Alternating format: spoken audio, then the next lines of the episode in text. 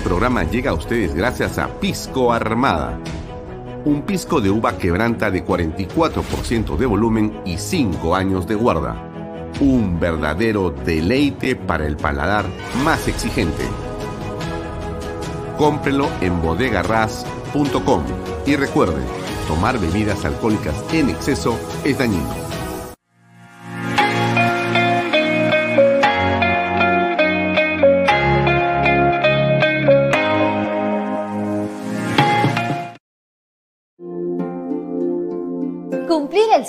La casa propia puede ser realidad. Hoy conoceremos el testimonio de Edwin Colos, quien junto a su familia está viviendo en las lomas de Llora. ¿Cómo estás, Edwin? Hola, Libertad. Así es. Hoy con mi familia estamos viviendo el sueño de nuestra vivienda propia. Y esto fue posible gracias a las opciones que nos brindó GPR Inmobiliaria. Y lo mejor es que las opciones se adaptan a la necesidad de cada familia, con cuotas mensuales desde los 935 soles. Así es, hemos decidido crecer como una familia independiente y tener nuestro propio espacio. Por eso hemos adquirido una vivienda Capulí que tiene una sala, un comedor, una cocina, dos dormitorios y área para estacionamiento.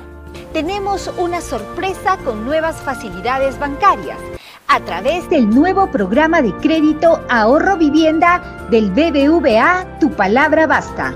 Con solo firmar una declaración jurada. Así es que acércate hoy mismo y compra tu departamento o casa. ¿Qué tal amigos? ¿Cómo están? Muy buenas tardes, gracias por acompañarnos en una nueva edición de Bahía Talks por Canal B, el canal del Bicentenario. Tengan ustedes muy buenas tardes, son las 6 y 33 minutos de la tarde. Mi nombre es Alfonso Bahía Herrera, como usted sabe, lo acompaño todos los días de lunes a viernes, de 6 y media a 8 de la noche. Nos puede seguir como todos los días a través de mis redes sociales, también las redes sociales de Canal B, la página web de Canal B, canalb.pe nos puede seguir en las redes sociales, en la aplicación, tanto en iStore como en Google Play. Usted en tan solo unos segundos la descarga a su teléfono celular y puede, haciendo un clic, estar en contacto con nuestros contenidos, con este programa y con toda la red de programas que tiene Canal para usted 24 horas al día. También nos puede seguir a través de las redes sociales del diario expreso.com.p. Expreso es un diario de eh, tiraje nacional. Es un eh, diario que eh, nos acompaña desde el principio y es sin duda uno de los medios de comunicación más importantes que hay en el país. También tenemos un convenio, como usted sabe, con nuestros amigos de El Reporte. De hecho, estuvo con nosotros el director de El Reporte conversando en torno a los temas de eh, eh, el análisis político de coyuntura eh, hace tan solo unas horas. Como ustedes saben, el reporte es un medio de comunicación que llega a ustedes también diariamente a través de entregas muy temprano en forma de videos que usted puede escuchar de algunos minutos nada más que le ponen al día sobre la acontecer nacional y también tiene una edición de mediodía en PDF que llega a su teléfono celular vía WhatsApp y esto es absolutamente gratuito. Así es. Eh, también estamos conectados a una vasta red de cable operadores. Eh, está con nosotros también hace ya un buen tiempo eh, nuestros amigos de Best Cable. Usted puede poner Best Cable Canal 95 y va a ver 24 horas al día Canal B. También, por cierto, nos puede encontrar en Econocable, en Cable Más, en Yotalan y en Incavisión, donde estamos saliendo con varios de los contenidos en directo y en simultáneo. Incavisión es eh, un canal de señal abierta, 3.1, en el Cusco. Así es, en el Cusco. Bien, y de hecho eh, esperamos conectarnos hoy día para terminar la conversación de ayer con nuestros amigos cusqueños sobre lo que está ocurriendo en Cusco. Y esto es muy importante eh, por eh, las razones que hemos comentado en relación a eh, el crecimiento y el desarrollo nuevamente del turismo en diversas partes del país. Usted ha visto lo que ha ocurrido en Cajamarca, lo que está ocurriendo en Ayacucho es muy importante, pero hay muchas cosas más que vienen ocurriendo en el país en cuanto a la expresión popular de la festividad y de eh, los carnavales que son una tradición en nuestra patria. Y algunas cosas de esas mostraremos el día de hoy de lo que pasa en la Sierra Central. Pero vamos al programa de hoy que sin duda será muy importante también. Eh, hoy tenemos eh, como invitada a la congresista Norma Yarro. Como usted sabe, Norma Yarro es ahora de Avanza País eh, ella es eh, una congresista que tiene una experiencia además municipal muy extensa y va a conversar eh, con nosotros. Parece que le ponga el background de, bueno, gracias por el background de Canal B. va a conversar con nosotros en torno a lo que ocurre en el Congreso y la estabilidad política que de alguna manera dependen también del Congreso de la República. La pregunta es, ¿qué está ocurriendo en el Congreso? ¿Por qué de repente el debate se ha convertido en uno según el cual lo que importa es lo que comen los congresistas? Ahora, no quiero, eh, por favor, bajo ninguna circunstancia, minimizar o desmerecer el trabajo periodístico de algún medio que ha destacado eh, el asunto del de, eh, menú congresal de 80 soles o de 100 soles o 250 soles o de lo que sea. No estoy desmereciendo esa investigación periodística. Lo que estoy diciendo es dónde están nuestras prioridades, dónde están las prioridades eh, sobre lo que ocurre en el país. Y ayer yo le hablaba in extenso sobre un tema que es central y que tiene que ver con las consultorías de más de 720 millones de soles que el ministro Becerra ha revelado como una eh, situación eh, por decirlo menos, extraña, cuando no eh, moralmente tan o más cuestionable que los menús de los congresistas. Pero sobre este tema, más bien, no se habla. Sobre este tema casi no se dice nada.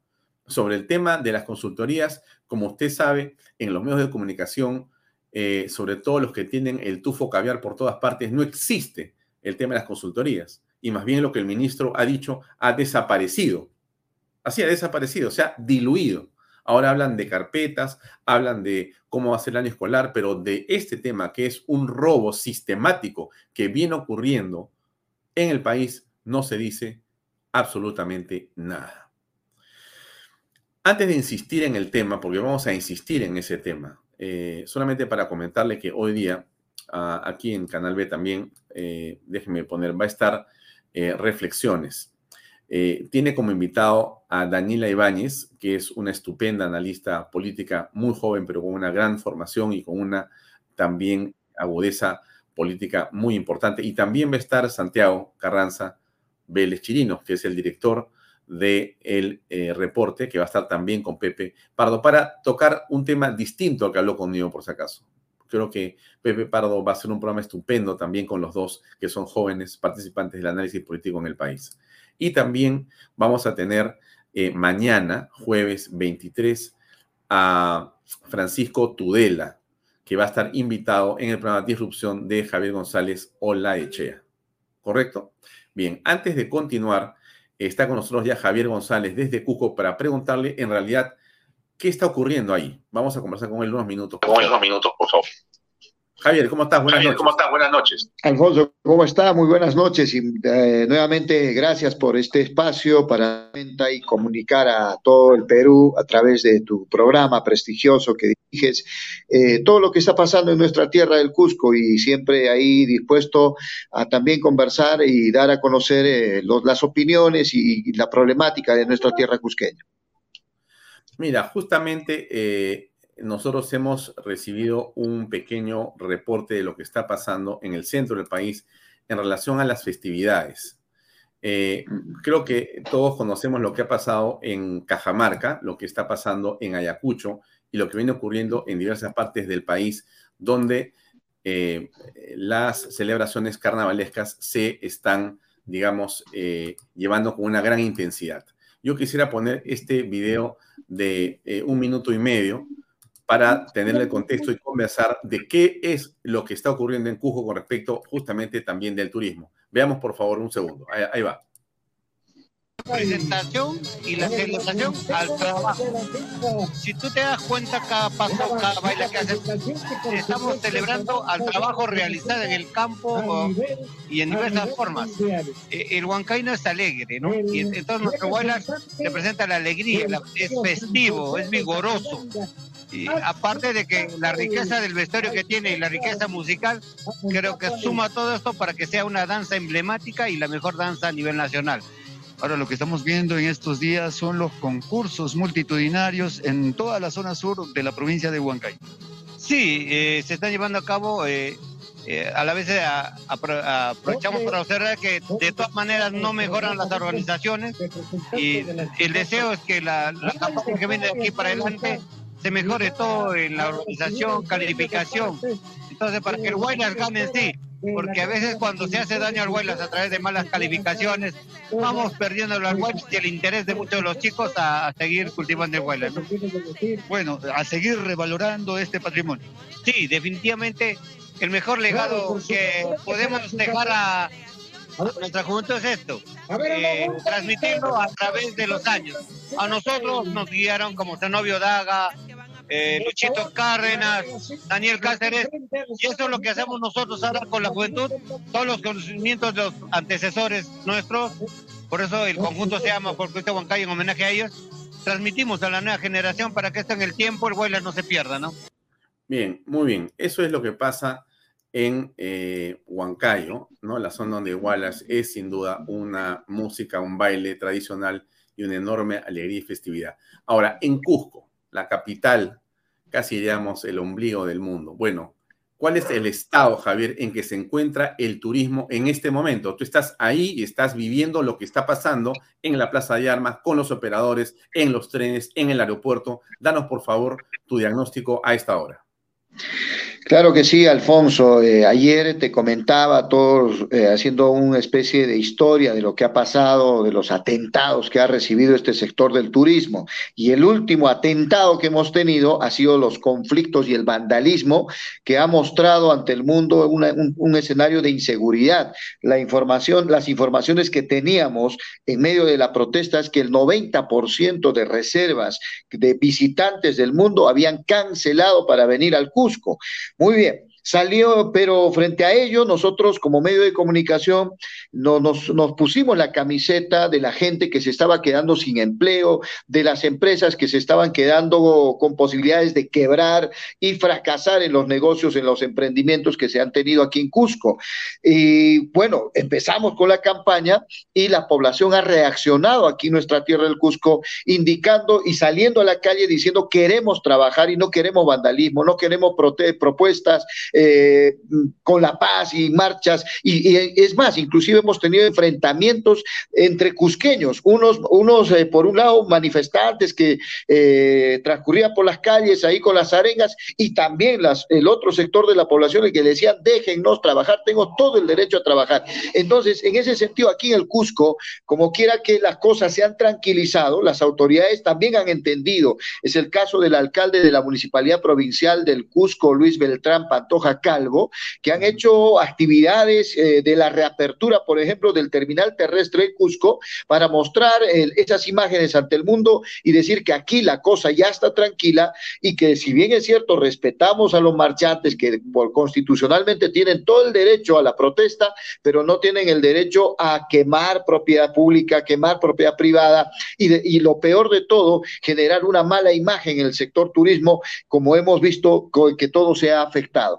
También hemos compartido la información aquí en Cusco respecto a este programa Compunche Perú, que este, pretende eh, fomentar nuevamente la reactivación del turismo con una importante inversión de casi eh, dos mil millones, y más no me estoy equivocando, y, pero que en todo ese proceso no especifica cuánto va a llegar al Cusco, porque los empresarios que hemos comentado y hemos este, conversado aquí en el Cusco eh, nos dicen, sí, pues a veces llegan este, este tipo de ayudas, pero los que más se benefician son las empresas grandes, las empresas bien consolidadas y los que recién empezamos, los que estamos en las pymes, como los micro y pequeños empresarios, de repente esa ayuda no nos llega. Y esa es la preocupación que existe en el momento. Y obviamente casi la gran mayoría en el Cusco está saliendo a defender el turismo porque es un importante sector eh, en lo que se refiere a la economía regional cusqueña.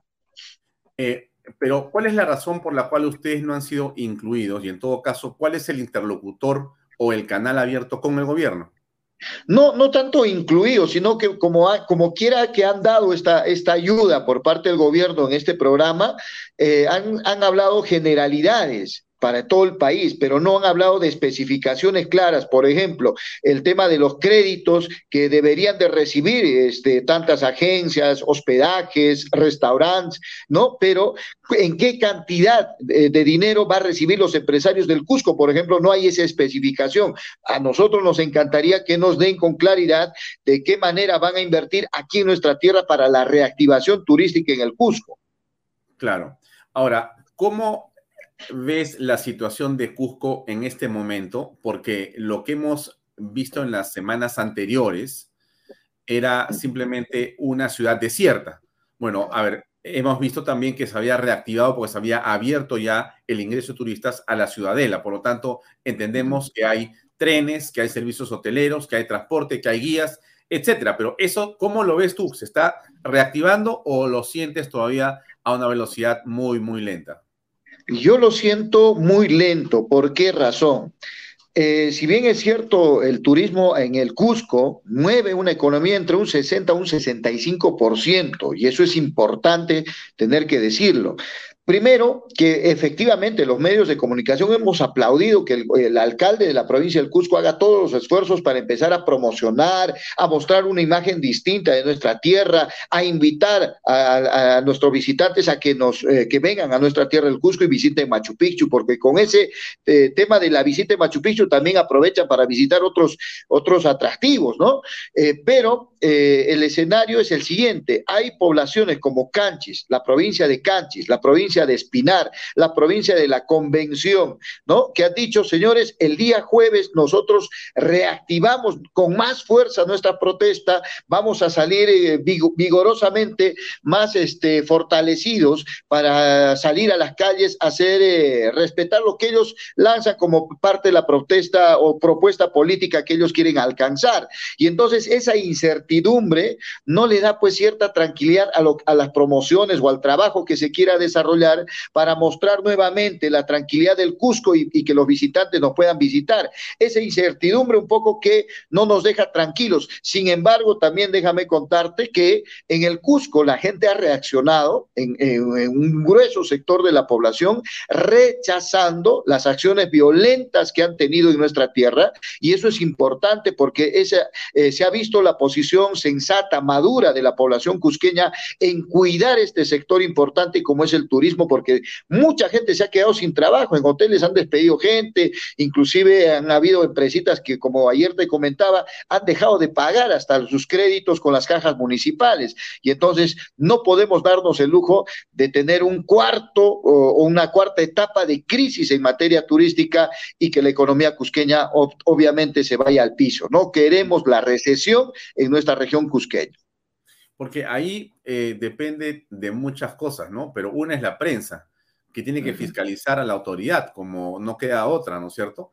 Lo otro es el propio pueblo cusqueño, que tiene que votar mejor para justamente tener autoridades que promuevan la inversión, que promuevan el desarrollo turístico de todos los productos adicionales a Machu Picchu, porque Machu Picchu es uno, por cierto, el más importante, pero hay un montón de otros productos turísticos que están basados en atractivos turísticos, pero que están ahí y que lamentablemente no se desarrollan como deberían. Cusco todavía es una oportunidad abierta por todas partes. Claro, sin duda alguna, hay mucho por trabajar en nuestra tierra del Cusco, hay atractivos enormes que, fomentar. En la propia convención, está el santuario del Megantoni, tenemos ahí Vinicunca y más, y más, y más eh, eh, sitios donde obviamente se puede ofertar, pero hay que trabajar bastante la oferta hotelera, de restaurante, guías, o sea, es todo un mundo. Por eso es que yo decía que no, nosotros, nosotros no podemos darnos el lujo de perder esta gran posibilidad de seguir moviendo esta maquinaria que a diferencia, que sí es importante también, que en el Cusco, por ejemplo, hay minería, tenemos el proyecto Antapacay, tenemos el proyecto Constancia, que son importantes, generan empleo, generan movimiento, son dos fuerzas que en, porcentajes distintos, eh, si bien es cierto, el turismo está en un 60, 65%, pero tenemos un 30% de la minería que aporta con empleos, con dinámica económica. Eh, yo tengo la experiencia de haber estado, por ejemplo, en el proyecto Las Bambas, donde he visto que en el distrito de बच्चों todas las empresas hoteleras que son en un número de, superior a los 250 hospedajes que tiene ese distrito, que brindan servicio a la minera. Y entonces cuando han visto que la minería ha paralizado, recién han sentido el real impacto de lo que significa la minería formal en el país. Y entonces en el Cusco también tenemos esos motores, pero también hay un detalle, este, eh, Alfonso, que hay que comentar y ayer también te lo dije. Es cierto que no estamos viviendo una gloria, una panacea, un paraíso. Hay problemas, cierto está, y que hay que solucionarlos. Y uno de ellos, ayer yo te los he estado comentando, es el tema del gas en nuestra tierra, el Cusco, está pues este yacimiento eh, de, gasífero que se llama Camisea.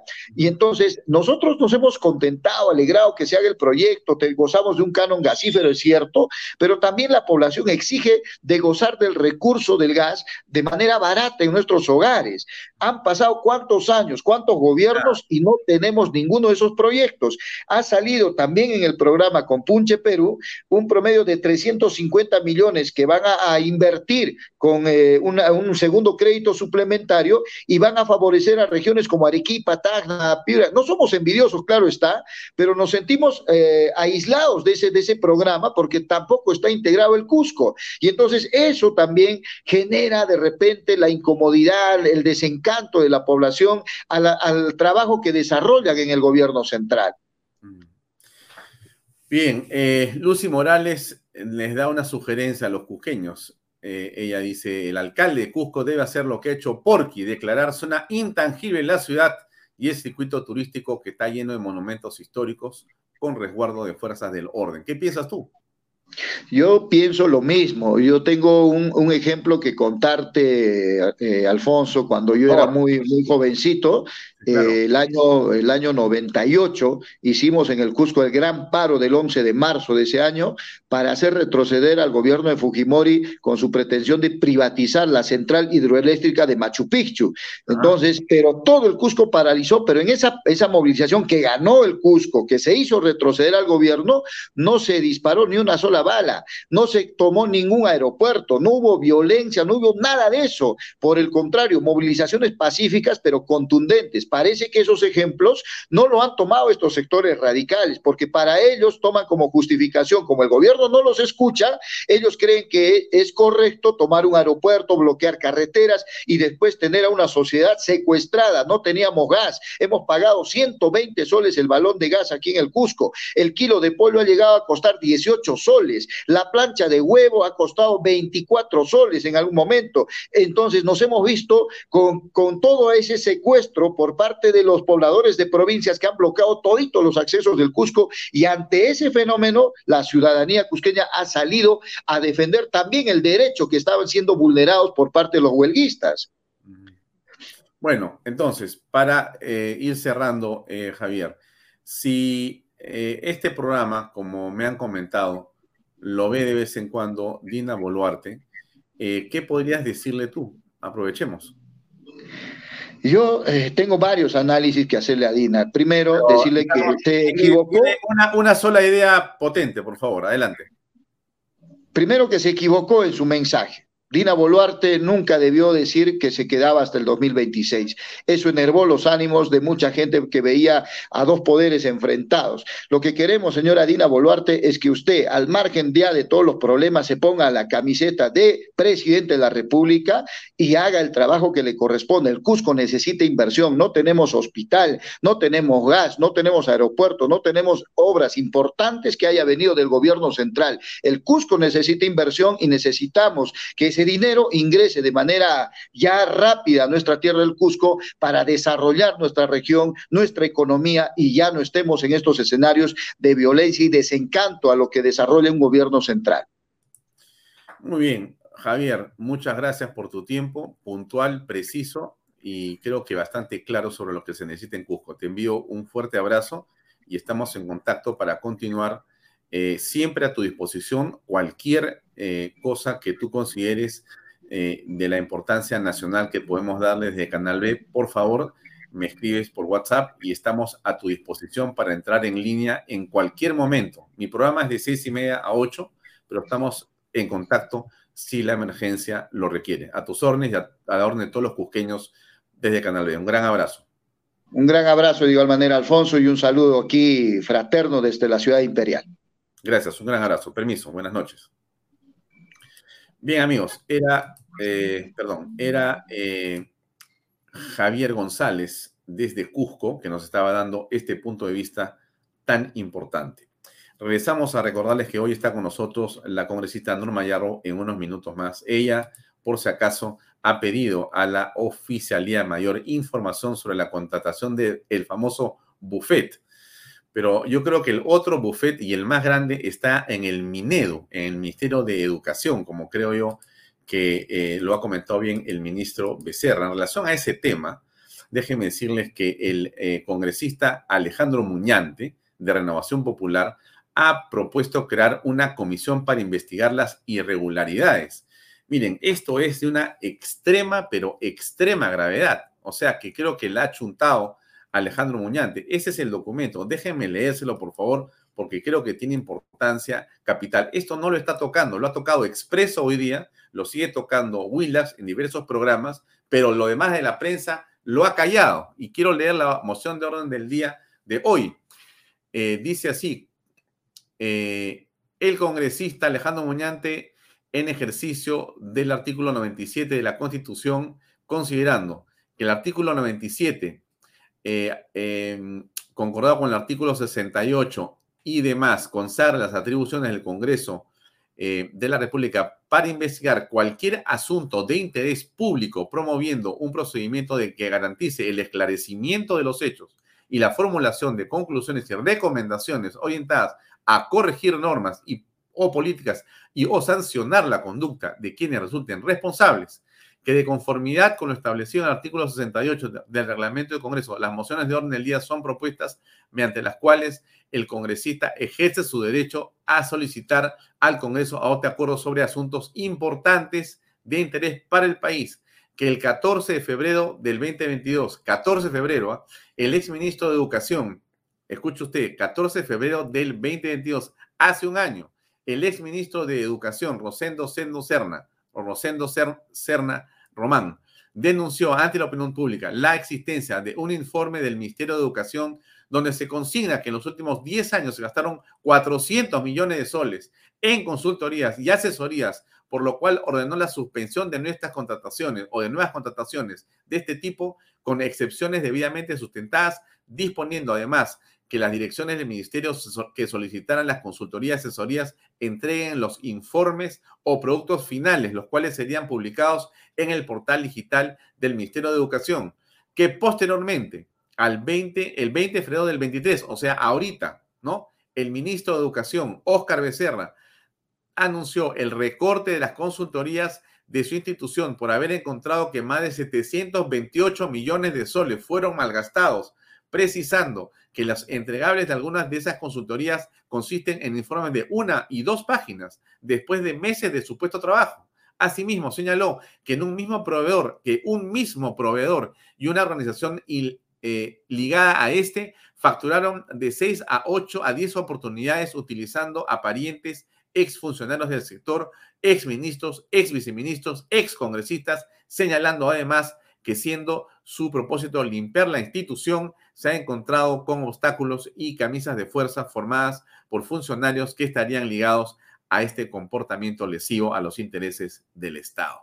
Que el 19 de febrero del 2023, mediante un reportaje transmitido en el programa Contracorriente de Willax Televisión, se hizo de público conocimiento que más del 97% del presupuesto anual del Consejo Nacional de Educación se destina a pagar sueldos y dietas de directorio, Consejo Nacional de Educación, SUNEDU, que ante los hechos descritos en ejercicio de la función congresal de control político y fiscalizador de los organismos estatales que componen la administración pública y conforme al artículo 34 del reglamento del Congreso de la República, resulta necesario conformar una comisión investigadora respecto del uso de los fondos públicos destinados a asesorías y consultorías por el Ministerio de Educación y el Consejo Nacional de Educación durante el periodo comprendido entre el 2012 y 2022. Nada menos.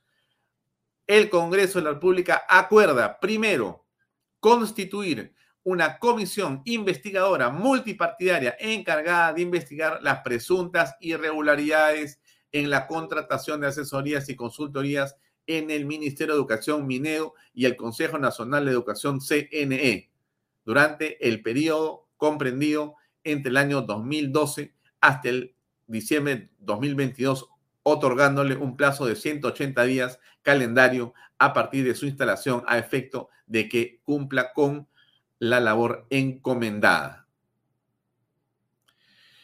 Que la comisión investigadora constituida deberá asimismo recabar toda la información necesaria que sirva para determinar las responsabilidades políticas y administrativas, así como civiles y penales de todas las personas e instituciones públicas y privadas involucradas en actos irregulares, realizando, realizando para tales efectos las investigaciones necesarias que sean puestas en conocimiento del Ministerio Público, a fin de que éste determine las imputaciones y acusaciones respectivas y coadyuven a la detección de responsabilidades sancionables remitiendo sus conclusiones al Pleno del Congreso, incluyendo las proposiciones y recomendaciones legislativas que fueran necesarias. Lima, febrero del 2023. Eso es lo que ha hecho Muñante. Alejandro Muñante, ahí está, Alejandro Muñante ha propuesto crear esta comisión. Esto es en suma lo más importante de los últimos años en el Ministerio de Educación. ¿Por qué, señores? Porque si esta comisión descubre lo que todos imaginamos, es posible que logremos rescatar la educación en el Perú. O sea, si esto detiene a estos fascinerosos sinvergüenzas que se han, eh, eh, eh, digamos, creído dueños del sector educativo, entonces posiblemente haya todavía una esperanza al respecto. Esto es de una extrema, pero extrema gravedad. ¿Qué cosa dijo Aldo Mariatti en su programa ayer sobre el tema. A ver, se lo pongo un cachito para que usted escuche a Aldo sobre el tema de lo mismo que estamos conversando acá. Con este tema las consultorías y de SUNEDU. Claro, dice, ¿por qué los caviares lloran tanto por el tema de SUNEDU? Es verdad, yo no estoy de acuerdo con el otro lado. Yo no creo que las universidades se van a controlar a ellas mismas. ¿ah?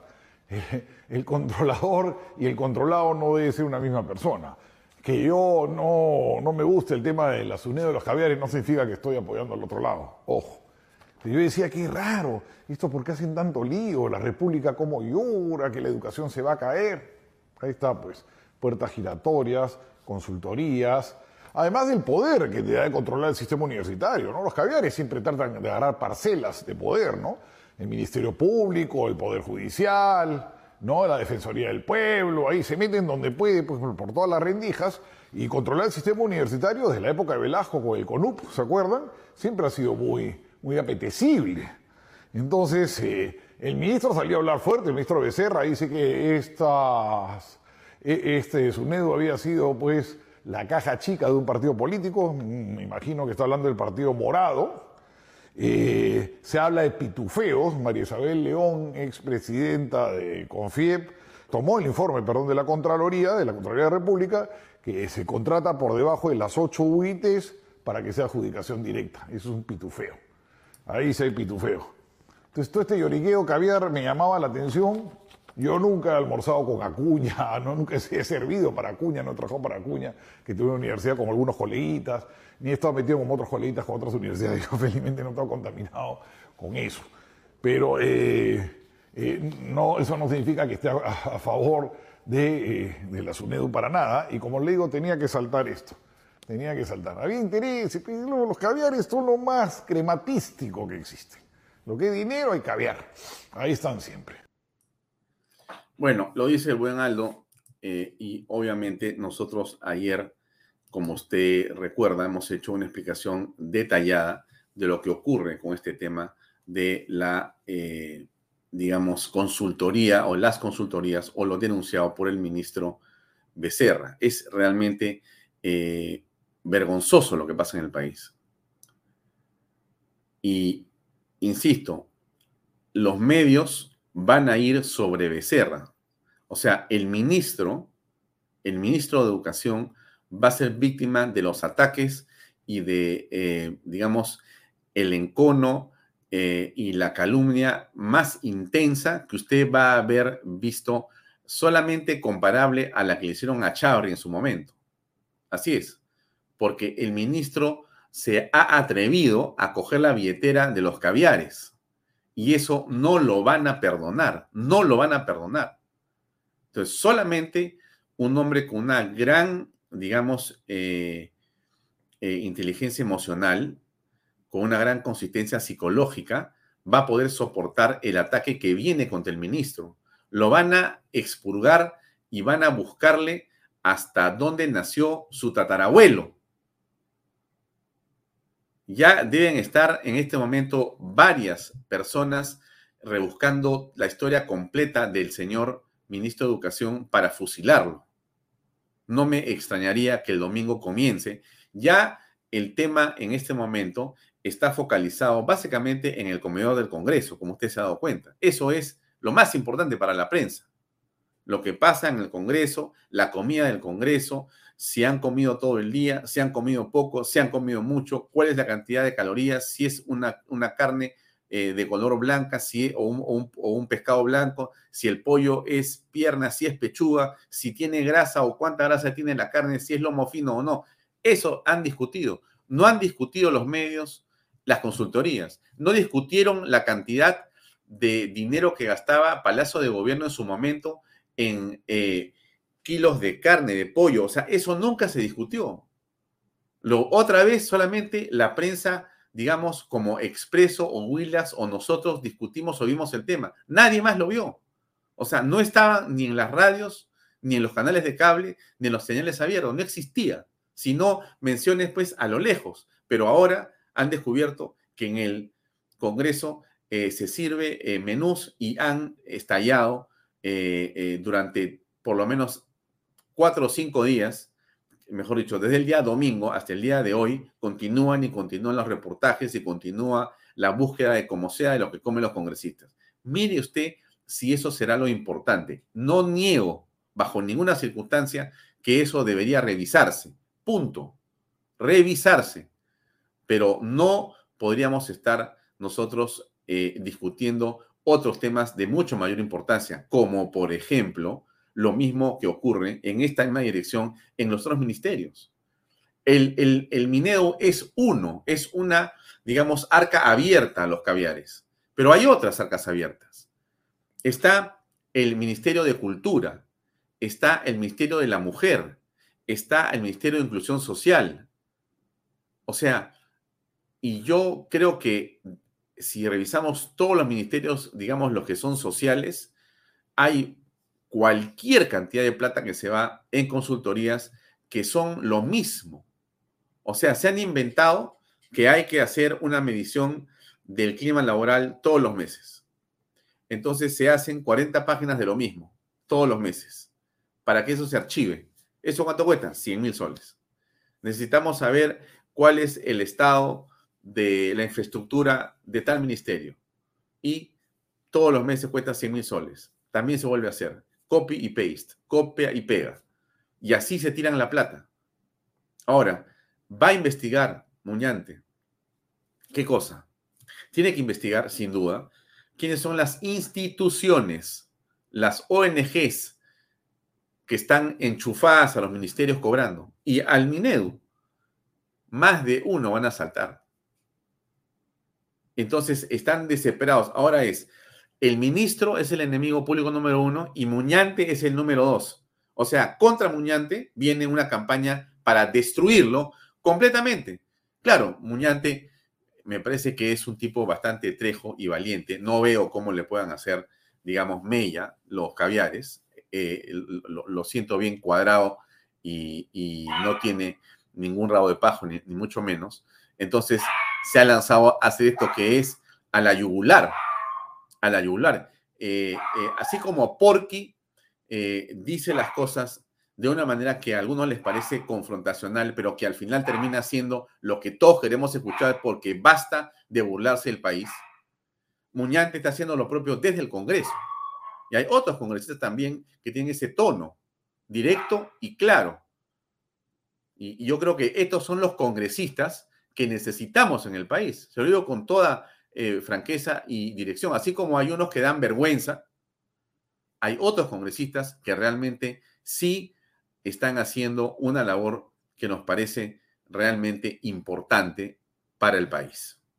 Hoy día vamos a conversar, de hecho, con otra congresista que tiene un esfuerzo enorme y que es Norma Yarrow. ¿Qué es un caviar? ¿No? A, ver, para los que no saben, acá hay alguien que quiso hacer una definición, se lo pongo para que escuche usted. Caviares.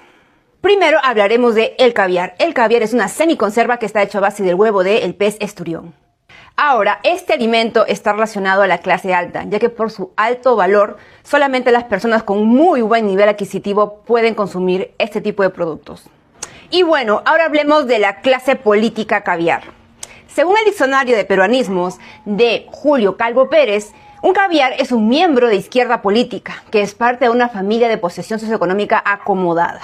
Entonces, la característica principal que vamos a encontrar en la clase política caviar es que tiene vínculos con clases acomodadas. Ahora, por su posición de izquierda, su discurso de izquierda, su formación de izquierda o por ser allegado de la izquierda, el caviar siempre viene con un discurso orientado hacia la clase más pobre.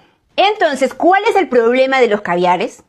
Y aquí es la contradicción, estimados amigos. El discurso y la llegada es a las personas más pobres, pero el resultado es siempre a sacar dinero de la población para vivir como ricos. Por eso la pregunta, ¿por qué es importante que la población sepa qué es un caviar? La respuesta es sencilla, para saber identificar a estos actores políticos, ya que por su discurso populista siempre le van a prometer soluciones a la población, sobre todo a los más vulnerables, pero solamente buscan cosas para el beneficio de sus bolsillos. Según esta definición, déjame en los comentarios quién crees que es un caviar. De repente, en base a esa lista podemos armar un top 5. Recuerda seguirme y en el siguiente video les estaré explicando mi experiencia personal con caviares. Bueno, esto es Nutripolítica. Eh, está en TikTok, estupenda esta dama, la estoy buscando. Ojalá que la logre encontrar porque me parece excelente su contenido. Ella tiene además otro grupo de gente con el que trabaja, eh, muy interesante porque van a explicar eh, en este lenguaje tan sencillo, pero creo que yo tan pedagógico, algunos conceptos que a veces no chapamos. Espero que a usted le haya servido este clip de esta señorita. Eh, otra cosa interesante, ¿no? Yo insisto en lo que ha pasado en eh, Cajamarca, no perdamos de vista eso, me parece central. Realmente han superado los 70 mil asistentes, hoteles tapados de punta a punta, restaurantes que hacen cola.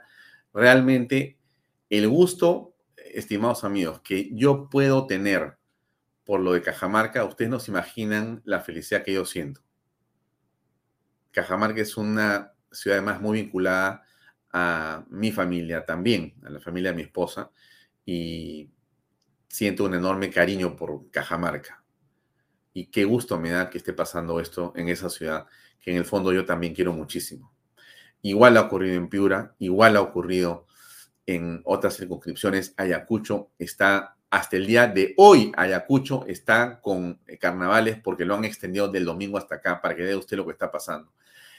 Nadie puede dejar de decir que en el Perú hay crisis. Lo que nadie puede tampoco dejar de decir que en el Perú sobran los recursos para poder reconstruir su economía y el ánimo nacional. Eso es lo importante que no hay que perder. Bien, dejo este tema. una chiquita antes de entrar con Norma, y es que por fin Estados Unidos concedió la extradición a Alejandro Toledo, ¿no es cierto? Bueno, a ver, ¿qué cosa dice eh, eh, la Fiscalía al respecto? Escuchemos dos minutos y pasamos con Norma Yarro. Eh, cuestión de días para que el señor Alejandro Toledo sea entregado a la justicia peruana.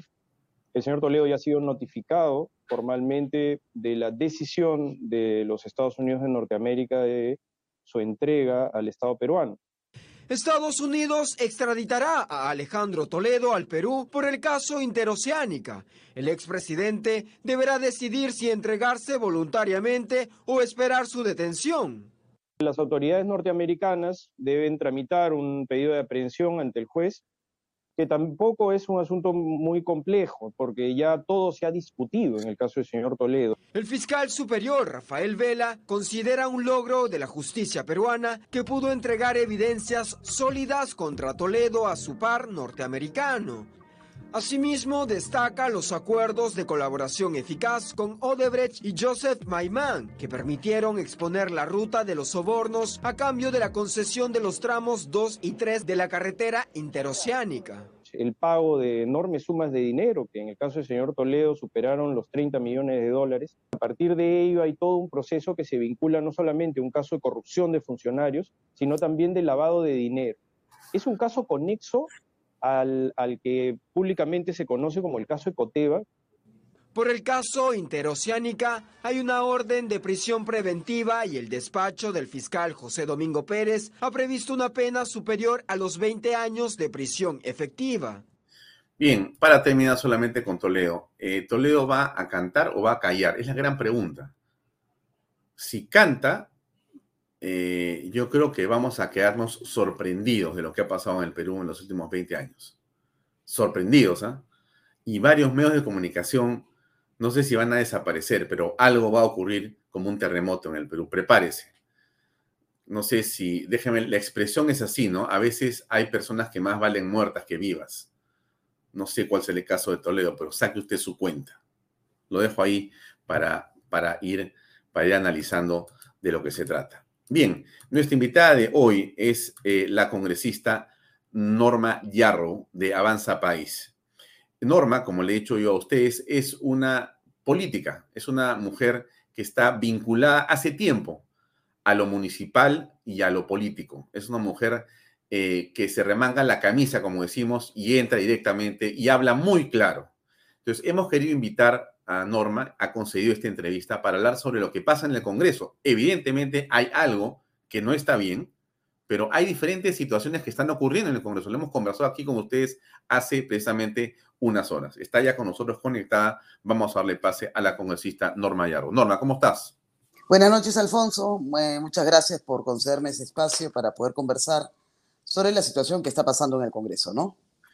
Norma, varias cosas. La primera es, mira, acá hay un informe el día de hoy, entiendo que se están haciendo ajustes en el Congreso, este dura un minuto y medio, déjame ponerle contexto de lo último que ocurrió en el Congreso sobre el tema del buffet.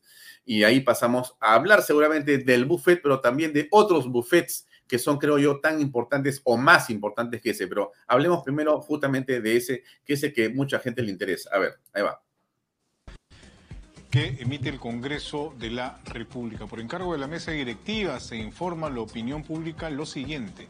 Servicio de Alimentación se ha decidido revisar los servicios de alimentación que se brindan los días del Pleno del Congreso. Ello con el propósito de reorientar la política alimentaria en el marco de la racionalidad y eficiencia de los gastos en el Congreso. Mientras se realiza el estudio descrito, se brindará un servicio regular de alimentación en los días que no haya pleno. Los costos seguirán siendo asumidos por los señores eh, congresistas. Esto a propósito de un informe periodístico emitido el fin de semana sobre buffets que eh, bueno, eran parte del servicio a los congresistas de la República. Se señalaba que era solamente en los días eh, de pleno, pero evidentemente había precios que llamaron la atención. Asimismo, se revisarán los términos del contrato suscrito por el Congreso en abril de 2022 con la empresa Polo Mar, la cual se realizará enviando la documentación pertinente a la Oficina de Auditoría Interna del Congreso de la eh, República. Hay que señalar que hay una serie de eh, aspectos administrativos que están, digamos, bajo eh, el dominio, por decirlo de alguna manera, de la propia mesa directiva del Congreso. O sea, no es algo que se haya tomado por sorpresa en realidad, es algo que se había aprobado en la mesa directiva.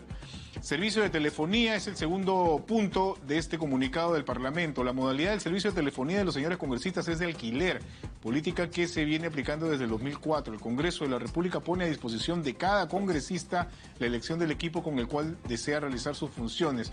Los equipos móviles permiten el ejercicio de la función congresal que incluye la participación en las comisiones ordinarias, especiales y de investigación, así como cualquier otra actividad remota que se realice dentro de su función.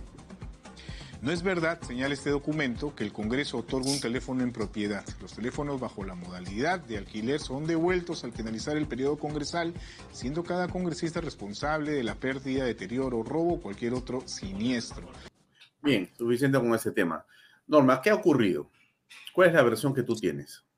Bueno, la versión que yo tengo es la que, la que mantenemos, creo que todos los congresistas, es nosotros eh, tenemos un comedor y hasta diciembre, si no me equivoco, teníamos eh, un menú, ¿no? De dos platos que te servían de acuerdo a lo que tú querías. Este, y que era solamente, digamos, lo pagaba el Congreso los días que había pleno, que son los días jueves. Nunca vi desayuno buffet, jamás. Yo creo que he desayunado dos veces en el Congreso y te daban un pan con pollo, el otro era pan con palta y huevos revueltos, si tú pedías, y te daban por, de opción un jugo. O sea, no sé de dónde ha salido ese, esos términos de referencia, ese, esa adenda, lo que hay que revisar es la adenda del contrato, donde aparece pues que hay un desayuno buffet por un monto determinado, un almuerzo que es un buffet que lo dan los jueves, sí, efectivamente, los demás días son a la carta y se paga, cada uno nos descuenta y cuesta aproximadamente 21 soles y que hay buffet en la cena el día del Congreso, tampoco existe ese buffet. Yo he solicitado, inclusive he pedido formalmente, porque acá una cosa, una cosa es dejar en claro que los congresistas fiscalizamos. Por lo tanto, la mesa directiva y la parte administrativa como oficialía mayor van a tener que decirnos de dónde han salido esos montos y por qué se habla de un buffet cuando, eh, de desayuno cuando no ha existido. El buffet de almuerzo, nosotros no conocíamos el monto, no es tampoco que sea una exquisitez, es un buffet con algunos platos variados, pero igual estábamos bien con el tema de, la carta, que comíamos dos o tres platos que podíamos elegir. Y como te repito, o sea, en la cena no hay absolutamente nada de buffet en los días de pleno. O sea que yo no sé exactamente cómo es que salió esta información. Me parece que es importante que haya salido, porque realmente nos hemos encontrado con esta eh, incertidumbre como congresistas y quedando pésimos como imagen, en que nos digan pues que efectivamente se está costando aproximadamente 25 mil soles los días que tenemos sesión plenaria, ¿no? Mm. Ahora, a ver, perfecto. Esa es una explicación, me parece eh, que es un punto de vista muy interesante. Tú eres política, estimada Norma, y tú a estas alturas, y después de muchos años de estar en diferentes corrillos políticos, tú también hueles y sabes por dónde vienen las cosas y qué está pasando en realidad. Y mira, nosotros ayer hemos hecho una información y hemos destacado un tema que tiene que ver con esto, que son los 728 millones de soles en consultorías eh, que ha denunciado el ministro de Educación. Y de esto, estimada Norma, como también es claro y se puede revisar, casi ningún medio ha querido desarrollar esta información. Y todos están centrados en el buffet de los 80, 40, 50 soles en el Congreso de la República. Y se han hablado durante tres días completamente, toda la noche, sobre si comes con yuca, si es sin yuca, si es carne blanca, si es carne negra, pero de estos 78 no se dice nada. O sea, del gran tema no se discute y estamos viendo las cosas al revés. ¿Tú has percibido que aquí hay un deseo de ciertos grupos de querer más bien continuar eh, disparando contra el Congreso para distraer sobre otros temas que son realmente importantes o, no es así? No, estoy totalmente segura de eso. Ni siquiera me queda la duda. O sea, se han inmiscuido en, en un tema que sí, obviamente es de interés público saber qué cosa ha pasado con este tema de los alimentos, pero han sido unas, casi desde el fin de semana hasta hoy día siguen hablando de esto, pero de los 700 y pico de millones que se han gastado en un Ministerio de Educación en consultorías, y que se quiera declarar ahora la eh, educación en emergencia es algo que no lo levantan los medios porque sabemos que hay intereses de los llamados caviares, ¿no? Que están en todos los medios de comunicación. Hemos visto, y lo digo porque la verdad me ha dado vergüenza escuchar al señor Chincha, ¿no? De una manera burlona. Yo no sé cómo algunos congresistas le han permitido esa falta de respeto, pero no habla absolutamente de las consultorías. ¿Dónde está el Partido Morado, no? que es tan afanoso estaba con el adelanto de elecciones? Ahora están callados. Me encantaría ver a Flor Pablo a ver qué cosa dice sobre el tema de las consultorías del Ministerio de Educación. ¿no? El tema de SUNEDU, recuerda tú todo lo que se armó con el tema de SUNEDU, salieron a, cacarear un montón de, periodistas a decir que esto era eh, totalmente ilegítimo lo que estábamos haciendo. Entonces yo creo que acá eh, siempre tenemos esta doble moral, ese doble discurso eh, Alfonso, y yo creo que es momento en que la población reaccione. Si bien es cierto, el Congreso de la República es un congreso, yo creo que a nivel mundial los congresos no tienen una gran aceptación, lo que se está haciendo del Congreso es un, distractivo, ¿de acuerdo? A todo lo que se nos puede venir. Y tú has dicho una cosa muy cierta, si logra extradictar a, a Toledo y lo vamos a tener acá, Dios mediante se pueda, vamos a tener nosotros que mirar muy atentos todos los escenarios que se nos van a abrir, porque se van a abrir puertas que mucha gente pensaba que ya estaban cerradas y van a caer muchísima gente cuando él empieza a declarar, ¿no? Mm.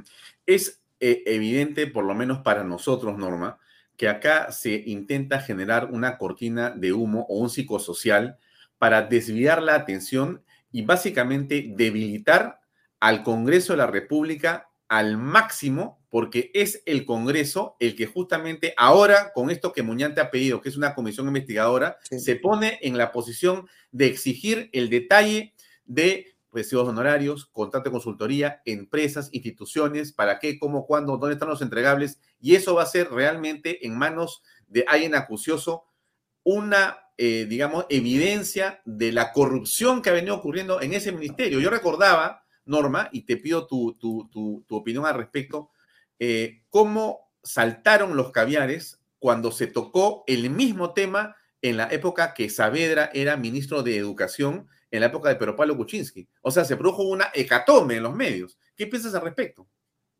Es que por eso te digo, nosotros estamos rodeados de medios de comunicación y, qué bueno que existan eh, personas como tú que nos dan esta posibilidad porque si tú vas ahorita a discutir con algún medio, con alguna Rosa María Palacios o un Jaime Chincha, lo único que van a hacer es avasallar en cuanto a su opinión, porque ellos saben muy bien que ellos han vivido, y los que viven de la teta del Estado, y han vivido todo este tiempo de consultorías. Inclusive, como te digo yo, eh, eh, a mí me da mucha pena que Flor Pablo, siendo una persona profesional, haya, eh, se diga, ¿no? Se esté investigando y va a caer de repente la investigación que haga Muñante, sobre lo que, eh, las consultorías que su esposo pudo haber hecho dentro del Ministerio de Educación.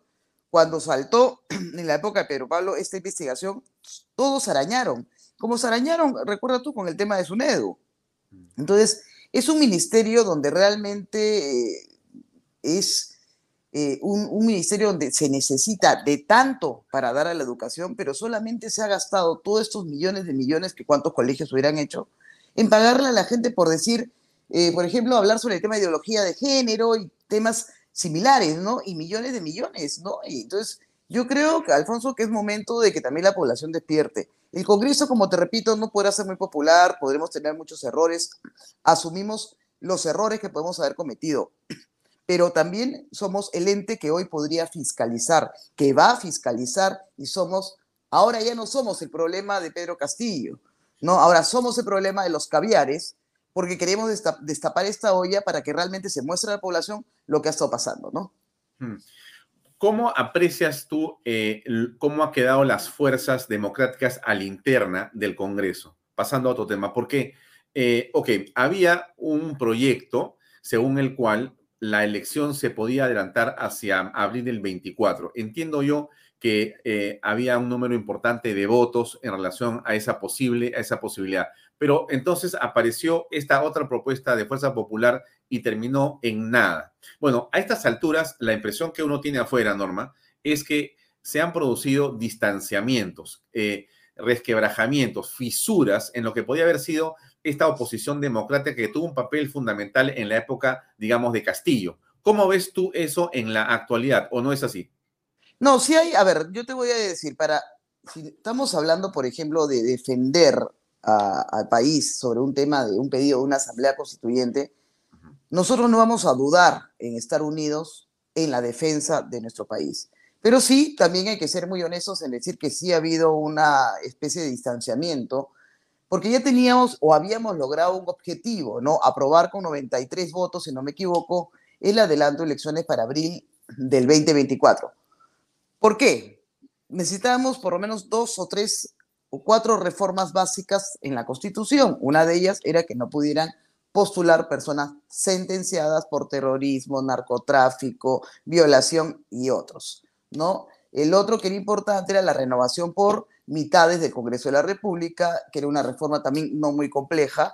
El tema de la bicameralidad, que también era importante, pero de pronto yo no sé qué le pasó, pero el presidente de Constitución, y yo, yo voy a hablar acá del presidente de Constitución, sacó bajo la manga este as del adelanto de elecciones al 2023 sin reformas. Entonces, yo me pregunto, ¿para qué hemos trabajado un año y pico para tratar de, defender al país en esta lucha, Alfonso, y que todos hemos vivido la angustia que teníamos con el delincuente de Pedro Castillo en la presidencia y todo lo que se ha vivido en el año y medio, para que nos vayamos a una elección en el 2023 sin reformas, con el mismo Jurado Nacional de Elecciones, con la misma OMPE, la RENIEC indicándonos que no tenía los padrones actualizados. ¿Por qué? ¿Qué interés hay ahí? Entonces, realmente ahí las bancadas que siempre hemos trabajado, el llamado bloque democrático, bueno, alzó su voz y acá no se trata de, de, seguir, digamos, indicaciones de un partido político. Yo he jurado por la Constitución y por mi país, yo puedo ser disciplinada. Una cosa que sea disciplinada con mi bancada y otra cosa que yo someta mi este, responsabilidad como congresista, mi voto como ciudadana, mi este, voto como representante de, la patria en el sentido de decir, bueno, sí, pues adelanto al 2023 porque es popular, porque hay una sarta de vándalos en la calle, terroristas que han estado amenazándonos y asusando. O sea, eso era bajar la cabeza ante esta situación de país, lo cual no lo íbamos a hacer. Yo creo que deben haber adelanto elecciones, sí, pero con las condiciones que aseguren que en dos años no vamos a volver a tener esta situación. Un referéndum es abrir la puerta a una posibilidad de una asamblea constituyente. Entonces yo digo, si podíamos haber trabajado los votos para la segunda votación, ¿cuál fue el juego del señor eh, Nano Guerra García, presidente de la Comisión de Constitución, para sacar bajo la manga esta, este as cuando todas las demás bancadas no sabíamos absolutamente nada de esta propuesta? Y se tiró abajo eh, la del 2024, ¿no? Mm, haces una diferencia que me gustaría que pudieras eh, explicar un poco más. Diferencias a Nano Guerra García del Fujimorismo, es la impresión que me da. ¿Es así?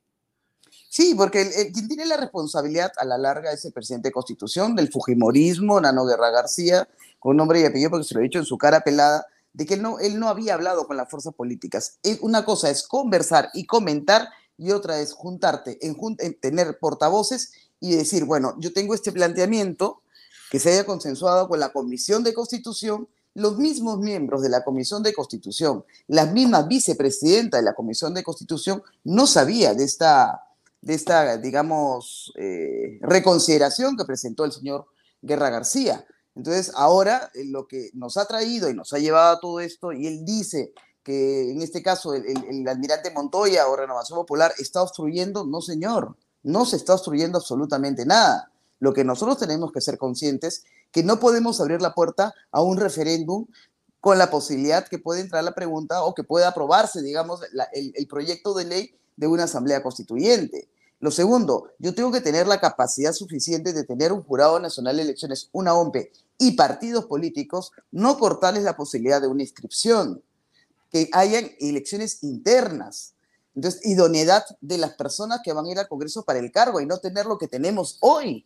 Hoy tenemos personas que yo he visto, y mira, para volver un poco al buffet, personas de, la bancada de izquierda llevarse con tappers las cosas que quedaban.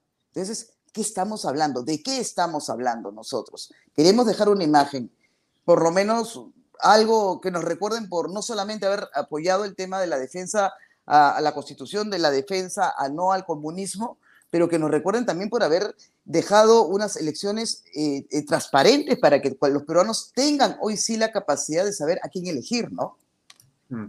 Ahora, eh, Keiko Fujimori también ha respaldado la propuesta del adelanto para este año, pero ese adelanto para este año, como está planteado por Nano Guerra García y por el Fujimorismo finalmente, no tiene eh, las enmiendas, las correcciones, lo que se ha hablado con respecto a los cambios fundamentales que hay que hacer, esas modificaciones fundamentales. Entonces, seguimos sin comprender eh, realmente la posición de Keiko diciendo inclusive yo no voy a participar en la, en la elección si se adelanta, ¿no? La presidencial. Porque son complementarias, porque serían complementarias. Ojo. ¿ah?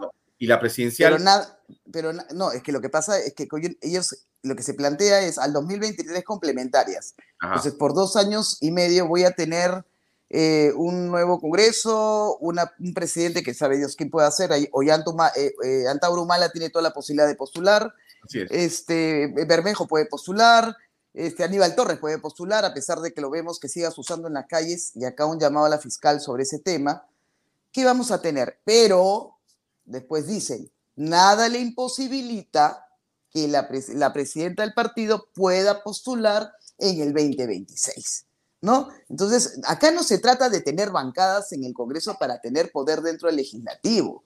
Acá lo que se trata es tener bancadas que puedan sostener esta crisis política que vive el país y que hoy somos ejemplo en Latinoamérica de cómo hemos resistido hasta esta fecha de una, digamos, masacre política y hoy nosotros como Congreso somos de alguna manera, estamos contra la pared, pero como decíamos y conversamos muchas de las fuerzas democráticas, no nos vamos a rendir, porque no vamos a dejar todo lo que hemos avanzado para que el señor Torres siga usando, como lo hemos visto ayer todos en medios de comunicación, para que la gente se siga alzando.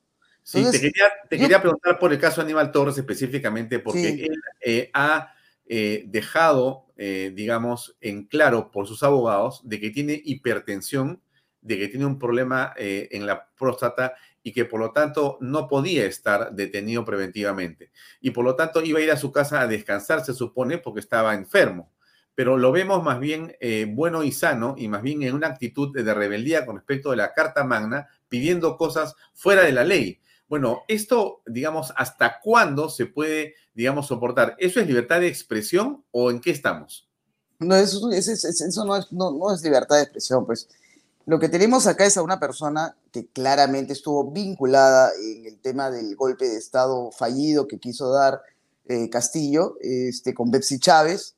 Eh, ya, eh, ya, hay un caso en la subcomisión de acusaciones constitucionales y hoy día Patricia Chirinos ha, remitido otra acusación a la subcomisión contra Aníbal Torres. Pero yo creo que acá no se trata de, yo creo que más prueba que la que tenemos en televisión, de ver al señor ayer en una asamblea junto con Béjar, ¿no? Su primer eh, canciller, si no me equivoco, que estuvieron en el gobierno, asusando, llamando a la protesta, eh, burlándose de nuestra constitución, es material suficiente para que la fiscalía retome la investigación sobre el caso de este señor. No tiene ni la próstata mal, ni tiene absolutamente nada de hipertensión. Lo que tiene es, un, es una rabia hacia su país, lo que tiene es que es una persona que para mí eh, no es mentalmente eh, capaz eh, en muchas cosas y lo único que ha hecho es sembrar el odio entre los peruanos. Entonces, es, una de las personas para mí más peligrosas que existen hoy en nuestra política. Y ojo, que se habla entre, entre corredores que quiere postular él en estas complementarias. Mm. Ahora, hablando de la elección presidencial, imaginemos que eh, no hay complementarias y nos vamos al 26 antes de hablar de, los candidatos, yo te pregunto, ¿tú ves a Dina Boluarte eh, llegando al 2026? ¿Percibes que la acción política y la gestión de la señora Boluarte y su gabinete en este momento eh, te dan la impresión que puede alcanzar hasta entregar el poder en el 26? A ver, es una, es una muy buena pregunta y más que nada yo me iría a una reflexión. Ella juró, ella juró por el, ah, hasta el 2026, recordemos cuando toma el mando el 7 de diciembre. Después por la presión política, y ahí es un tema personal y siempre lo digo, yo no sé si es un caballo de Troya, A pesar de que nosotros hemos dicho, ¿no? No te estamos dando un cheque en blanco, vamos a apoyarte por la gobernabilidad, porque necesitamos sacar adelante el país. Pero este, a mí me dejó eh, muy preocupada de que una presidenta de la República pida perdón por todo. Tú eres la autoridad, la primera autoridad en el país. Tú tienes que reforzar a tus Fuerzas Armadas y a tu Policía Nacional. Yo creo que ahora con este, esta delegación de facultades que el Congreso le acaba de aprobar en segunda votación, ya eh, en la última sesión del Pleno, ella tiene todas las facultades para sacar el país adelante. Ahora, que pueda ella lograr llegar al 2026, si le pone, como se dice, y se la cree que es la presidenta de la República, podría hacerlo. Su equipo es un equipo técnico, lo veo bastante técnico. Escuché al ministro de Economía la vez pasada, me parece una persona coherente eh, en lo que hablaba. Quizás le falta algunos articuladores políticos, que yo creo que Otárola solo no la puede hacer. Eh, estas reuniones con los presidentes eh, regionales, con los municipios, creo que pueden servir en tanto, en tanto se le dé el presupuesto y también que se le dé las facilidades a los presidentes regionales para que puedan administrar los fondos que, que tienen, ¿no? Eh, pero el tema más que nada, Alfonso, es que ella se crea que es la presidenta del Perú, porque por sucesión constitucional ella es la presidenta. Acá no estamos en un gobierno de transición. Y eso es lo importante, ¿no? Mm. Eh, bueno, pero eso, ¿cómo, ¿cómo se explica eso de creerse ser presidenta, porque mira, eh, por momentos la eh, presidente Boluarte eh, llama a los alcaldes, llama a los gobernadores, se reúne con los partidos políticos, aparentemente busca articular, pero por otro lado, hay cosas que no ha terminado de hacer. Por ejemplo, controlar lo que ocurre en Puno. Por ejemplo, definitivamente desterrar a todo el equipo que había metido durante 17 meses el señor Pedro Castillo. Hay todavía una serie de funcionarios en una serie de lugares importantes que no han salido. Entonces da la impresión que eso no termina por eh, dejar las cosas claras sobre su verdadera vocación de llegar al 26, digamos, limpiando o separándose de Castillo completamente, o más bien, como tú dices, es un caballo de Troya hay una pregunta que todavía no termina por aclararse. Hay un signo de interrogación. ¿Tienes esa impresión? Sí, yo tengo esa impresión y mira, como te digo, o sea, el tema de Puno, yo conversé con el Premier en una reunión que tuvimos de bancada, yo le dije, escúchame, dame dos días el Ministerio de Defensa. A mí nadie me puede parar las calles, las, carreteras, ni aislar a la población. La población quiere trabajar, la población quiere tener la posibilidad de que lleguen los alimentos. Estaba viendo ahora el alce de precios que existen, eh, por ejemplo, en Iquitos, los puentes aéreos. Le dije, ¿por qué no haces puentes aéreos? ¿Por qué no me sacas a los militares a las carreteras, a las principales vías? Apoya a la policía. Entonces, esa es la parte como que, como que no la acabo de leer, ¿me entiendes? Bien lo dices tú. O sea, tú no puedes permitir de que la población se aísle. Mira lo que pasa, ha pasado en Cusco. Creo que ahora ya se está volviendo un poco a la normalidad. ¿Y qué cosa es lo que pasa? Fíjate tú. Hemos tenido un canal de televisión que solamente se dedicó en los días de las marchas eh, de transmitir en vivo, como si estuviéramos viendo un partido de fútbol, cómo se agarraban. En un cuadrado, ¿ah? porque si tú te pones a analizar, miras desde un dron, solamente era Plaza San Martín, este, eh, digamos, Pierola y Abancay. Cómo se agarraban a pedradas y todo lo que pasaba. ¿Cuántos?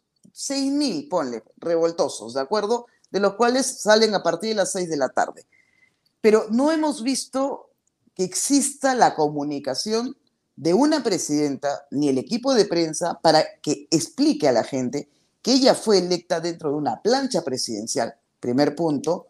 Lo segundo, que ella está, no es una presidenta ilegítima. Y tercero, que ella viaje, que agarre su helicóptero y se vaya a las provincias con la guardia que corresponde y que enfrente y enfrentes tú y digas, acá estoy ¿qué necesitas? Entonces, esa es la parte que yo creo que o no estaba preparada o hay que prepararla porque eh, es, tiene mucha suerte, ¿ah? tiene un Congreso prácticamente de su lado, en una gran mayoría, tiene las Fuerzas Armadas de su lado, tiene los partidos políticos que la están apoyando, está logrando el consenso con los gobernadores regionales. Entonces, el problema es ella. Ella y sus dos, tres asesores, ¿no? Que, que, la, que la tienen que investir a ella en el cargo de presidenta de la República. Ahora, si Dina Boluarte no endereza su gobierno, si no hace lo que todos estamos necesitando que el gobierno haga, tú estás diciendo alguna de las cosas, la gente piensa adicionalmente otras tantas. Eh, políticamente, el Congreso, a ti, por ejemplo, ¿te temblaría la mano para vacarla? No. Yo se lo dije. Si usted en un momento determinado sigue dejando que el vandalismo y el terrorismo crezca en mi país, la mano no nos va a temblar para que usted sea vacada del Congreso. Nosotros lo hemos dicho, no es lo ideal, no es lo que necesitamos en este momento porque tenemos que tener esta tregua, ¿no? este, este momento de, de darle la posibilidad de que ella pueda afianzarse al poder. Pero si en unos tres, cuatro meses nosotros vemos más de lo mismo, muertes de los policías como lo hemos visto en el BRAE, eh, Alfonso, estamos hablando de que sí, efectivamente era un caballo de Troya y estaría empujándonos con estas revueltas, permitiendo estas revueltas, a que se consiga el tema de la Asamblea Constituyente. Entonces, hay que saber mucho leer de algunos gestos, ¿no? Y yo creo que para ser político, para ser presidente, para tener un poco de, entendimiento y la gente sepa que no es que nos querramos quedar, ni estamos atornillados al curul. Nosotros lo que queremos hacer es buscar la estabilidad, que hoy no la tenemos. Mira, vamos a suponer, mañana vacamos a Dina Boluarte, ¿no? Que creo que los votos van a sobrar por parte de la izquierda, ¿no? Nosotros seríamos los que tendríamos que sostener esto, que es una responsabilidad muy grande. Asume Williams. Tiene toda la capacidad, eh, Williams, pero no va a durar ni dos, tres días, porque ya se está, eh, digamos, haciendo costumbre el tema de de la revuelta para sacar a un presidente. ¿Quién va a tomar eh, la presidencia? ¿En qué vamos a quedar? O lo que quiere mucho, los caviares y los de, los de la izquierda y más que nada este, Juntos por el Perú, pues han estado locos por cambiar la mesa directiva, ponerse a uno de ellos y bueno, lograr el sueño de, siempre, ¿no? Con dos o tres congresistas tener una presidencia como fue la de Sagasti. Sagasti ¿De acuerdo? Sagasti 2. Entonces, este, todas estas cosas son las que nosotros tenemos que evaluar y muchas veces, como te digo, nos cuesta tener que eh, explicarle a la gente, pero es la realidad que tenemos. Y hay que asumir, hay que asumir lo bueno y lo malo que nos toca en esta etapa del Congreso de la República. Creo que hemos hecho un buen papel en lograr estabilizar y lograr haber sacado a Pedro Castillo, porque nuestro país estaría hoy en una crisis total, ¿no? ¿Cómo explicas tú lo que pasa en eh, Cajamarca. 70.000 personas han ido a las festividades. Ocurre lo mismo en Piura, ocurre lo mismo en Ayacucho, que están los hoteles eh, realmente sin un solo espacio libre y también está pasando en diversas provincias del Perú que celebran los carnavales y vuelven a trabajar. Pero en Puno la cosa se ha detenido y más bien se amenazan con revueltas nuevas. ¿Qué está pasando en Puno? ¿Cómo explicas lo del norte, lo de, lo de, lo de Cajamarca? ¿Qué reflexión te merece esto?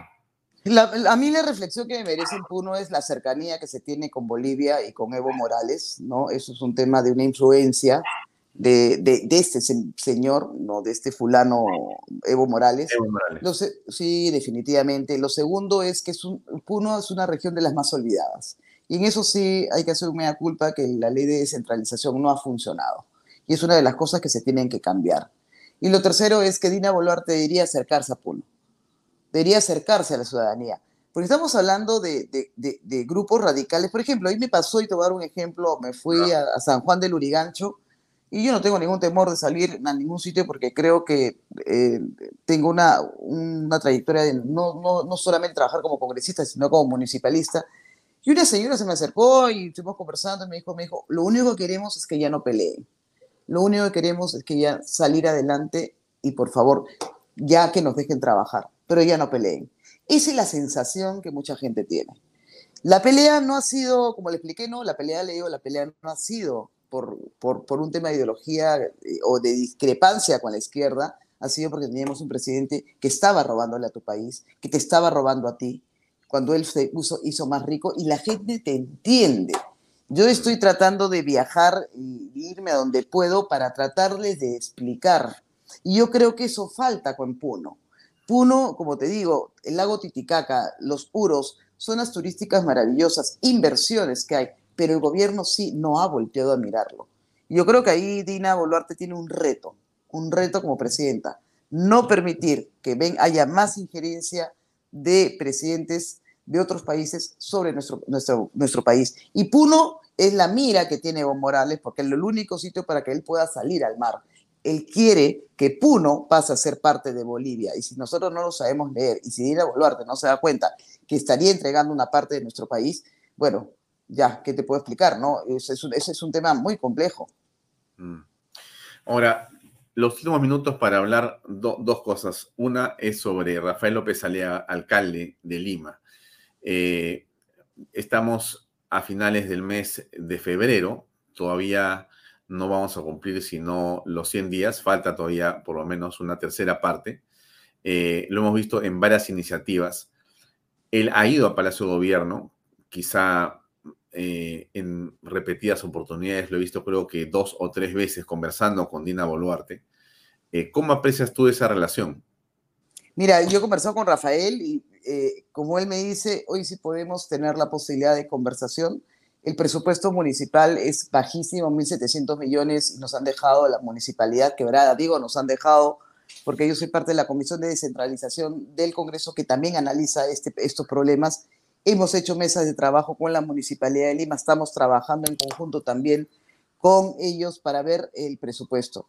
Rafael ha ido a visitarlo en una, en una demostración de, digamos, eh, de expresión de que no es una persona que sea obstruccionista o que sea extremadamente radical. Yo comparto con él, yo nunca fui a ver a Pedro Castillo, ni siquiera lo hubiera saludado. Pero en el caso de Dina Boluarte, estamos con la esperanza de que se le pueda dar a Lima un presupuesto determinado para poder sacar adelante algunas de las obras que le ha ofrecido dentro de los 100 primeros días. Es cierto, la municipalidad necesita del gobierno central, necesita del MEF para poder ver el tema del incremento de presupuesto. Así yo creo que en este momento, Alfonso, y así mismo tiene que pasar con los gobiernos regionales, con los gobiernos locales, de tener esa apertura. Por ejemplo, es un tema que siempre hay que, hay que recapacitar, estoy sacando un proyecto de ley al respecto, es de que los gobiernos eh, regionales y locales no pueden tener más del 60% de gasto de este, corriente. Planilla, corriente. En planilla. ¿No? Porque todo se lo gastan en, en, contrataciones de amigos, parientes, tíos, cambian a todos y no existe el técnico que viene por años. Yo te digo, yo soy una persona que ha sido tres veces regional de Lima y yo valoro mucho a los técnicos que vienen de carrera. Y una cosa que, que Rafael está haciendo es rescatar técnicos de carrera para poder sacar adelante proyectos que tienen la viabilidad de hacerse, ¿no? El tema, por ejemplo, del tren de, de, Chosica, de Lima a Chosica, es una cosa que está prácticamente solamente para hacer los convenios.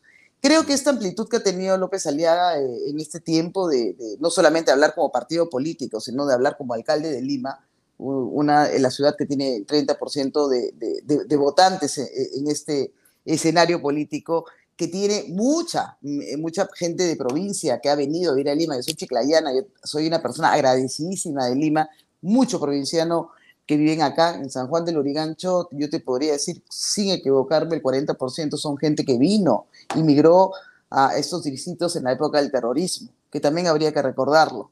Entonces yo creo que todo lo que se puede hacer en aras de sacar eh, la economía adelante, bienvenido, ¿no?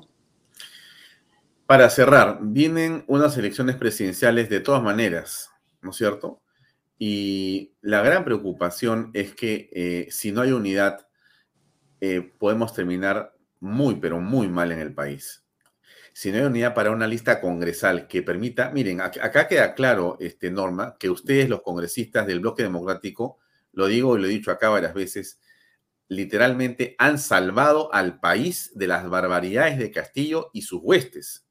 Y entonces, miren, y son 66, 60, 50, van raspando la olla, pero con ese grupo han logrado contener todas las barbaridades de estos violentistas que están en el Congreso. Y ahora, si ustedes son 20 menos, no le hacemos, Norma.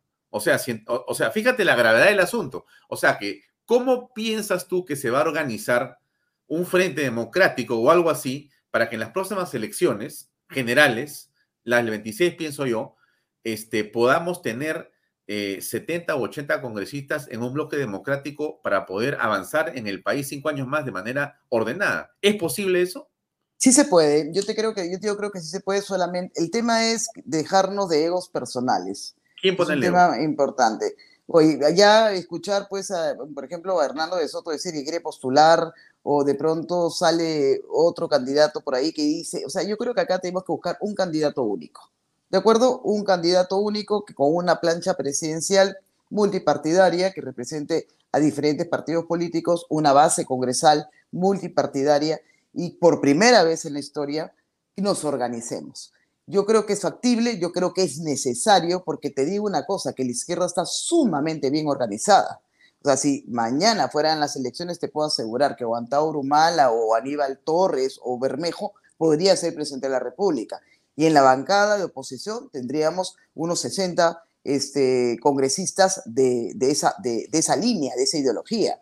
Por eso es la importancia de tener nosotros una transición, eh, eh, digamos, correcta para poder llamar a nuevas elecciones con eh, todos los requisitos necesarios en tanto los partidos políticos de derecha, centro, centro izquierda busquen un solo candidato, una sola plancha presidencial y un solo grupo congresal. Porque lo que se nos viene para adelante, para poder sacar a un país, son por lo menos 10 años, eh, Alfonso, para tener una estabilidad política. Esto no es de la noche para mañana, que mañana convoco elecciones, que no importa, ya dos años y medio y vuelven a convocarse. Son más de 2 mil millones de soles que te cuesta una elección y algo similar te puede costar un referéndum. Entonces, ¿de qué estamos hablando? O sea, es muy bonito los titulares, ¿no? Adelanto elecciones o no hay adelanto elecciones. Pero atrás de eso existe una responsabilidad sobre aquellas personas que vamos a firmar esto, exactamente, que puede ser la sentencia de nuestro país. Mm. Ahora, eh, en esa línea, ya como última pregunta, ¿tú no crees este, que terminando el 26 ya la gestión de Rafael López Alea, Rafael podría dejar la municipalidad para ser candidato presidencial, había cuenta que las encuestas lo ponen en primer lugar y de lejos como presidenciable en este momento? Mira, nosotros lo hemos conversado en algún momento determinado y creo que Rafael es una persona de palabra. Ahí me encantaría, te lo digo personalmente, que fuera, pudiera ser un candidato, pero él ha dicho que primero tiene que cumplir para lo que juró por la ciudad de Lima. Al 2026, Rafael López Aliaga, si es que llegamos al 2026, tanto el Congreso como eh, la presidenta, y se convoca elecciones en el 2026, Rafael López Aliaga, lo puedo decir, sería un gran candidato para la presidencia de la República. Y debería tenerse, como te digo, una plancha con dos buenos vicepresidentes que sean aceptados. Y de todos los partidos políticos, por lo menos yo he conversado mucho con Avanza País, he conversado con Renovación Popular, y estos dos bloques sí estarían digamos, de alguna manera en un consenso de, tratar de hacer eh, alianzas, ¿no? Yo creo que acá lo que buscamos es tener buenos congresistas, una buena plancha presidencial y sobre todo que existan unas elecciones limpias, ¿no? Bien, Norma, se acabó la conversación y la hora. Te agradezco muchísimo por tu tiempo, como siempre, muy amable. Y mm. bueno, en nombre de toda la gente que te felicita, también te mando una felicitación, como además te lo he expresado siempre, por tu trabajo en el Congreso, siempre valiente y siempre directa muchas gracias, muchas gracias. Buenas noches con todos. Muchas gracias, Alfonso. Buenas noches.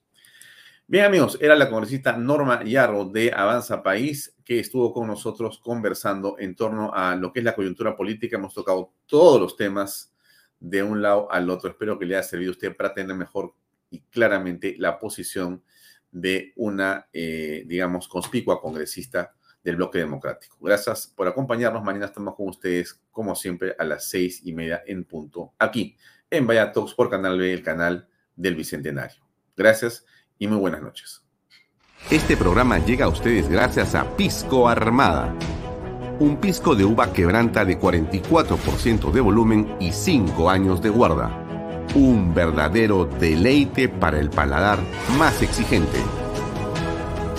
Cómprelo en bodegarras.com y recuerde, tomar bebidas alcohólicas en exceso es dañino.